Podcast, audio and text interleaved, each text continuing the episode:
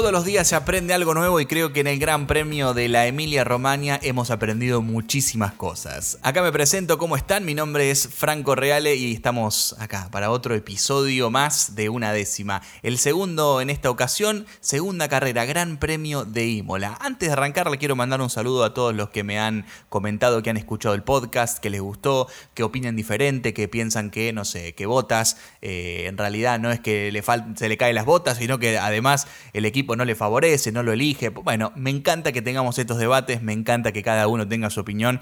Y bueno, al final del día es el objetivo que tiene este espacio. Así que ya saben, si les gusta el podcast, si les gusta lo que escuchan, por supuesto lo pueden compartir con algún amigo, con algún aficionado de la Fórmula 1 y, vamos compartiendo este espacio tan lindo después de cada carrera. No voy a hacer un resumen de lo que fue la carrera porque creo que todos la hemos visto o por lo menos algún resumen. Lo que sí voy a hablar es acerca de las individualidades eh, y las fortalezas y de las cosas que hemos aprendido después de este fin de semana. Claramente una de las cosas a destacar es que queríamos más show y estamos teniendo más show. Y creo que es una gran noticia porque de repente se empiezan a matar algunos mitos de que la Fórmula 1 es aburrida. Yo comparto de que en algunos grandes premios esto sucede y es una realidad. Pero bueno, hacía 8 años que los primeros 10 no estaban clasificados dentro de 4 décimas. Realmente eh, un dato espectacular. Y bueno, agrego otro dato a este. Hacía cuánto no veíamos que los primeros 3 estaban en una décima. Realmente en una décima. Eh, muy pero muy cerquita. Entonces aplaudo y celebro que la Fórmula 1 esté dando más espectáculo y de que los equipos de a poco estén más nivelados y más balanceados. Por supuesto que falta mucho todavía y, tenemos dos grandes líderes que son Mercedes y Red Bull. Después tenemos el resto. Pero me parece que este año está mucho más caro el podio, o sea, el tercer lugar puede ser para cualquiera, el segundo incluso también. Eh, me está gustando muchísimo el espectáculo. Otra de las cosas que hemos aprendido y que yo tengo acá en la libreta apuntado eh, es de que finalmente todos los pronósticos se están cumpliendo. ¿Se acuerdan que en el episodio pasado les, les, hablaba de una cachetada que necesitamos que Red Bull le dé una cachetada? Bueno, no sé si, si Christian Horner o Adrian Newey o Helmut Marko se han dado una vueltita por el podcast, pero le han dado una, una buena cachetada a los chicos de Mercedes. Desde el día sábado, que empezaron golpeando fuerte con sus, eh, con sus dos pilotos en segundo y tercer lugar, una gran vuelta de Checo Pérez que pensábamos que le iba a costar un poco más estar cerca de Verstappen, Checo metió el auto segundo. Checo metió el auto segundo y algo que no, no, pasaba es que le ganaran a Verstappen en clasificación. Esto no sucedía desde el año 2018 cuando Daniel Ricciardo estaba al lado de Verstappen. Un dato interesante porque vamos a ver, eh, lo vamos a ver a Checo que va a estar ahí a una vuelta. Sabemos que Checo es un carrerista, que a él le gustan más los domingos y demás, pero ha demostrado que a una vuelta está ahí y le ha arrebatado esa posición a su compañero de equipo Max Verstappen. Lewis Hamilton, un fenómeno, obviamente Luis que se le aguanta, ellos dicen que no esperaban estar en, la primera posición, yo creo que sí lo esperan, el acting... Yo no me lo creo de, de Mercedes, pero es su papel, así que por supuesto hay que respetarlo, pero es una realidad que ahora Mercedes está en aprietos y creo que se ha invertido el rol de Red Bull versus Mercedes. ¿Con qué me refiero a esto que se ha invertido el rol? Es que ahora parece ser que Hamilton está solo contra los dos de Red Bull, algo que sucedía siempre de que Verstappen esté solo y que los dos Mercedes lo estén atacando y lo estén eh, combatiendo. Si hablamos de botas, quien me dice que no se le caen las botas, mal fin de semana para Valtteri. Mal fin de semana para Valtteri. Yo lo lamento mucho por, por los aficionados, pero parece que el finlandés no tiene el ritmo para estar en, el, en, los cuatro de adelante. Realmente el sábado lo vimos apagado. Él durante los libres estuvo al frente. El año pasado tuvo la pole position, pero este año la verdad que parece que se le apagó. Aquí en, en, Imola se le apagó el sábado, clasificó octavo y le costó la carrera. Eh, Imola es un circuito muy difícil de sobrepasar y, más con lluvia, cuando es muy peligroso, eh, no se ve mucho cuando, cuando la pista está muy mojada por el spray. Entonces creo que la mala clasificación le costó andar peleando en el fondo y le costó que los del fondo, que vienen con ganas de comer, como es George Russell, se lo hayan llevado puesto. Porque bueno, en mi opinión, el, accidente de Russell y de Bottas creo que tiene más culpa George Russell que Valtteri. Valtteri se, se mantuvo en su línea, él quiso frenar sobre lo seco, no se abrió, no le barrió la pista Obviamente los últimos metros se tiró un poquito a la derecha para yo tomar la línea, pero era imposible que lo pase por fuera y, menos de esa forma con el Williams. Así que por eso, creo que a Valtteri una mala clasificación lo hace salir más atrás, lo hace cometer más errores, lo hace meterse con gente que no debería estar metido. Y ahí vienen los errores y los problemas. No termina la carrera, lo deja a su compañero solo. En un momento hemos visto que lo empezaron a doblar, le empezaron a sacar una vuelta. Y ahí comete el error Hamilton también. Por querer pasar a todo ese pelotón, Hamilton se despista y vemos que finalmente no es un robot y que es un humano. Y esto es otra de las cosas que hemos aprendido, que sí, que Hamilton es humano y cuando está la presión, ahí lo vemos, se puede equivocar. Obviamente que lo, vimos remontar de una forma excelente. Si no viste la carrera y ves que ganó Verstappen y que segundo salió Hamilton, decís, bueno, más de lo mismo. Pero realmente Lewis tuvo que tuvo un accidente, se fue fuera de pista, largó primero y, no que y no fue siempre primero. De hecho lo pasaron en la primera curva.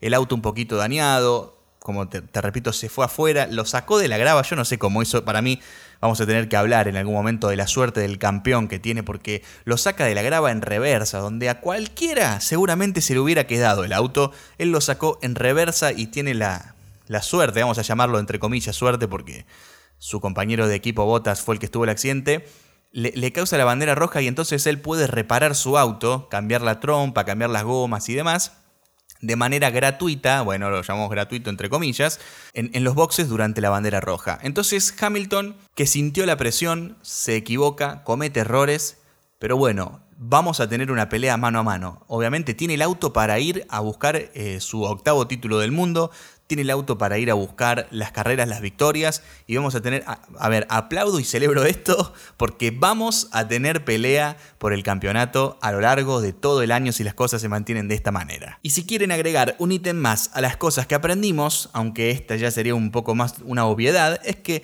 lluvia más Fórmula 1, el resultado es espectáculo. Sí señores, hemos tenido espectáculo y creo que fue de lo mejor que me pasó en el domingo, levantarme y ver fotos en las redes sociales de que efectivamente en el circuito estaba lloviendo. Muchos pequeños problemas, arrancando desde la vuelta de formación donde Leclerc se fue afuera y tuvo que recuperar la posición antes de llegar a la, grilla de salida.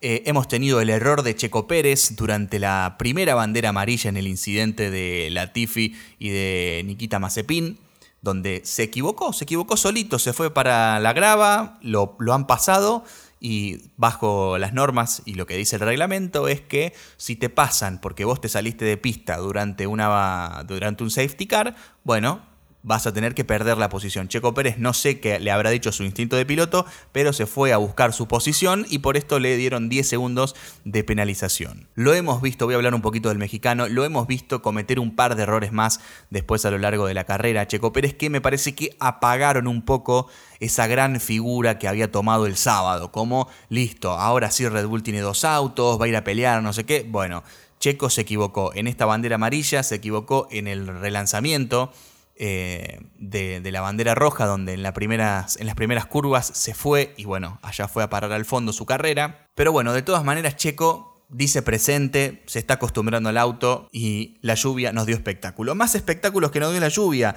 Aparte de lo de Leclerc, hablamos de la otra Ferrari, la de Carlos Sainz, que tuvo muchas salidas de pista y terminó quinto, Carlos. ¿eh? Carlos terminó quinto, se fue si no conté mal, creo que dos o tres veces de, la pista, sobre todo en la primera parte de la carrera, y en un momento dice, bueno, che, ¿hasta cuándo voy a cometer tantos errores? Ahora no más, dijo el español, y la cabeza en alto fue a buscar una gran carrera. Quinta posición para Carlos, cuarto para Leclerc. La verdad, Ferrari va a estar compitiendo contra McLaren, eh, una McLaren que está muy fuerte también, pero Ferrari está en la pelea y esto me encanta. Que tengamos duelos en todos los sectores está buenísimo. Si hablo de este duelo, me voy para McLaren. Muy rápido, Lando un fin de semana brillante. Yo le digo volando Norris, porque el, el sábado tuve una alegría espectacular cuando vi esos dos parciales de Violeta en la clasificación en la Q3, que dije, ¿esto es real? ¿Va Lando Norris a hacer la pole position? Bueno, cuando quedó segundo, con ese tiempo que después fue anulado, realmente dije, bueno, pará, paren todo porque no es eh, Mercedes Red Bull, esto es Mercedes Red Bull McLaren. Bueno, mi emoción duró muy poquito, la vuelta de Lando fue arruinada, se fue anulada, no arruinada, la arruinó él solo por irse de los límites de pista en la curva 9, pero me hace pensar que quizás a una vuelta también tengamos que contarlos como candidatos a los McLaren. Quizás en el ritmo de carrera después es verdad que Red Bull y Mercedes están un poquito por delante, pero a una vuelta me sorprendió muchísimo el tiempo que pudo meter Lando en esa, en esa Q3. Bueno, después del tiempo anulado, largó séptimo, pero de todas maneras hizo una carrera brillante, una gran estrategia, metió la goma blanda después de la bandera roja que le hizo ganar esos metros que, bueno, le sirvió para pasar a Leclerc, meterse segundo y ahí aguantarlo casi hasta el final donde, bueno, Hamilton después con la remontada le ha arrebatado esa segunda posición, pero creo que era eh, una posición real ser tercero, ¿no? Lo aguantó bastante bien. Vemos que corre muy rápido ese McLaren. Eh, así que nos va a traer muchas buenas noticias, muchas sorpresas, me parece, eh, McLaren. Quien no se ha adaptado también todavía es Richardo. Richardo que está ahí, está como sacando números. Richardo sacando cuentas, cálculos. Terminó sexto, es una gran posición. ¿eh? No, no vamos a decir que no es una gran posición. Creo que es donde le corresponde estar. Pero me parece que pedíamos que pelee un poco más. Richardo que hizo su carrera de manera aislada, podríamos decirlo. Nos vamos a ir metiendo en el repaso de lo que nos queda del top 10. Lo tenemos a Lance Stroll ahí. No lo hemos visto mucho en la carrera. Terminó séptimo. Bien, muy cerquita de Richardo, Lance Stroll, que con el Aston Martin parece ser que algo bueno le está sacando. Pero tenemos como dos caras de la moneda en el garage, en el mismo garage. Porque por un lado lo tenemos a Stroll, que termina séptimo. Y por el otro lado lo tenemos a Vettel, que no terminó la carrera, lo, retiraron al auto en, en la última vuelta, pero que no va para ningún lado. Entonces no sabemos si es el auto que no están dando bien, no sabemos si es Vettel, no sabemos bien qué pasa con Aston Martin, que lo habíamos puesto un poco más arriba en las expectativas, pero me parece que están complicados. Pierre Gasly no tuvo una buena elección de neumáticos, eh, por eso terminó en el octavo lugar. Yo creo que estaba un poco, para un poco más el Alfa Tauri, por lo menos para estar adelante del Aston Martin, seguro que sí. Tuvo un muy mal primer stint Pierre Gasly con esas gomas eh, azules, que son las de lluvia extrema, por así decirlo, no, no, son las intermedias, y se vino, se vino para abajo, la, había alargado una muy buena posición, mucha velocidad a una vuelta para, para meter una buena quali y largar ahí adelante, pero el primer Steam fue muy, muy malo y no, no ha tenido el fin de semana que quiso. Pierre Gasly, que ese Alfa Tauri está en la pelea y yo creo que está mucho mejor que Aston Martin y mucho mejor que Alpine, que ahora vamos a llegar a, esto. Kimi, Kimi Raikkonen en una carrera tranquila, podríamos decirlo, una carrera tranquila, no lo hemos visto mucho en la retransmisión, salvo donde nos lo mostraron para ver el accidente desde atrás de, de Bottas y Russell. Kimi se mete noveno, un especialista en estar ahí en el fondo del top 10 con el Alfa Romeo, que no es fácil meter ese auto en el top 10. Kimi lo, lo llevó noveno. Y en la décima posición, cerrando y pescando el último punto, Esteban Ocon, que le gana el mano a mano a Alonso. No solamente en la carrera, sino también el sábado. Si nos vamos a la clasificación, Esteban Ocon se metió en Q3, Alonso lo dejó en el puesto 15 en la clasificación.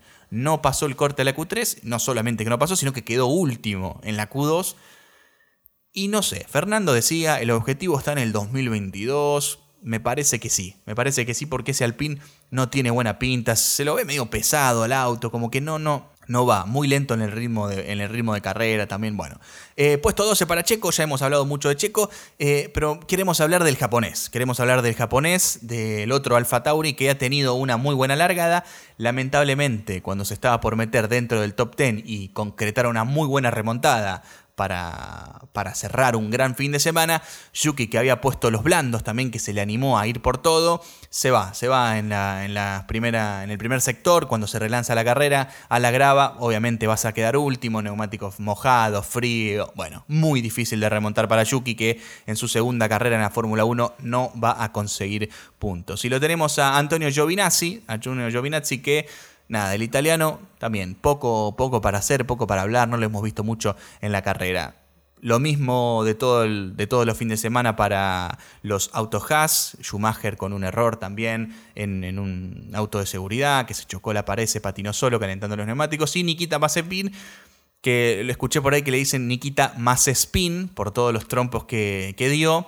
Bueno, Una carrera dificilísima, muy lejos de Schumacher, muy lejos de todo el mundo, involucrado en todos los accidentes, bueno, en casi todos los accidentes. Mm, no sé cuánto, bueno, es dueño del equipo, así que va a durar lo que él quiera, ¿no? Dentro de la Fórmula 1, pero me parece que le falta muchísimo, muchísimo para estar. De todas maneras, tiene el peor auto de la parrilla, así que tampoco le podemos esperar mucho de eso. Bueno, ¿cuáles son mis sensaciones al, al haber terminado esta carrera? Mis sensaciones son muy buenas. Hay competencia, está peleada la lucha por el campeonato y hay batalla en todos los sectores. Esta carrera yo creo que si tuviera que puntuarla del 1 al 10, le daría un 9, creo que hubiera sido un 10, no sé, digamos, si hubiéramos tenido batalla por eh, la primera posición hasta las últimas vueltas, si esto hubiera sido un 10, por ejemplo. Pero me, me está gustando mucho y creo que recién arrancando el campeonato, tener estas carreras donde tenemos autos de seguridad, banderas rojas, muchas peleas, errores, cambios de posiciones, la verdad me está dejando es como diciendo, ok, estoy contento por lo que estoy viendo, me agrada que, esto esté sucediendo. Y para ir cerrando este episodio de este podcast, me voy a ir con la tabla de posiciones tanto en constructores como de pilotos. El más apretado de momento es el campeonato de pilotos. Lo tenemos a Hamilton con 44 puntos y a Verstappen con 43. Ese único punto de diferencia es porque hoy Luis se llevó la vuelta rápida. La vuelta rápida otorga un punto eh, al que la hace si es que está dentro del top 10. Así que Hamilton se lleva un punto extra y ojo con esto, ojo porque lo hemos visto en años anteriores a Felipe Massa perder el campeonato por un solo punto, así que ojo con este puntito que parece inofensivo, pero al final del campeonato un punto te puede dejar campeón como te puede dejar segundo. Entonces lo tenemos a Verstappen con 43 y tercero se ubica Lando Norris que al igual que el año pasado está teniendo un comienzo de temporada muy pero muy bueno. 27 puntos para Lando, eh, Charles Leclerc con la Ferrari silbando bajito con 20 puntos en el campeonato. Viene muy bien, se viene acomodando bien la Ferrari. Y lo tenemos a Bottas con 16, Carlos Sainz empatado con Daniel Richardo con 14 puntos cada uno y Checo Pérez eh, con 10 puntos. ¿sí? Esto es lo que respecta al campeonato de pilotos. Y el campeonato de equipos, acá también se pone buena la cosa porque lo tenemos a Mercedes primero con 60 puntos, pero muy cerquita a Red Bull con 53. 53 y ojo que bueno, esto si Bottas no tiene buenos fines de semana, Luis va a sumar solo y Red Bull va a sumar por dos, así que hay que tenerle mucho cuidado al campeonato de constructores. Primero Mercedes, segundo Red Bull, tercero McLaren, muy cerquita también de Ferrari que está en la cuarta posición, McLaren con 41 puntos, Ferrari con 34 y después lo tenemos a Aston Martin que hoy pescó unos puntitos gracias a Lance Stroll y lo tenemos a Alfa Tauri en la sexta posición con 6 puntos. 7 para Aston Martin, 6 para Alfa Tauri, tenemos Alfa Romeo, mira esto, con 2 puntos, se coloca en la séptima posición, y Alpine, que logra sellar su primer punto, romper la barrera del cero, con el punto, el único punto que ha logrado Esteban Ocon para el equipo, así que Alpine de momento detrás de Alfa Romeo. Grandes sensaciones para lo que se viene. Me parece que vamos a tener mucha pelea en todos los sectores, en todos los campeonatos hacía, esto lo voy a recalcar, muchísima gente me escribió diciendo, che, qué buena carrera, che, qué buena carrera, cuando me venían diciendo que la Fórmula 1 era muy aburrida. Así que esto era lo que estábamos pidiendo, esto es lo que nos está dando la Fórmula 1 y creo que tenemos que, abrazarlo, nos tenemos que amigar con esto porque realmente Hacía mucho que no pasaba y no teníamos un campeonato tan emocionante dentro de la categoría. Así que celebro por eso. Nos vamos a encontrar de vuelta en el Gran Premio de Portugal en dos semanas. ¿sí? Tenemos el eh, domingo 2 de mayo la carrera, así que nos veremos ahí. Repetimos Portugal, el año pasado también se había presentado por primera vez eh, en, este, en este circuito, en toda la historia de la Fórmula 1, así que nos veremos en Portimao para el Gran Premio de Portugal el día 2 de mayo. Si les gustó este podcast, lo digo siempre, lo pueden compartir, lo pueden recomendar, lo comparten ahí con un amigo, le dicen, che, a vos te gustaba la Fórmula 1, escuchá, o de repente hay alguno que, se está sumando a esto de la Fórmula 1, bueno, por supuesto siempre es bienvenido que compartan el podcast, que lo recomienden y demás. Y que generemos debate, si quieren eh, que charlemos un poquito a través de las redes sociales, estoy en Instagram como Fran Reale, o también en Twitter, Fran-Reale, ahí me pueden buscar y charlamos un poco y, debatimos si quieren eh, lo que va sucediendo en el mundo de la Fórmula 1. Pequeño dato también para ir agregando sobre el final, un poco menos irrelevante, está confirmado para el año que viene el Gran Premio de Miami, una pista un tanto extraña, veremos qué pasa. A mí el, dibujo de la pista me pareció un poco raro. Bueno, no, no sé, mejor me quedo ahí, pero bueno, está confirmado entonces el Gran Premio de Miami para el año 2022. Bueno, con todo esto dicho, nos volvemos a encontrar después del Gran Premio de Portimao, después del Gran Premio de Portugal, el domingo 2 de mayo. Chau, chau.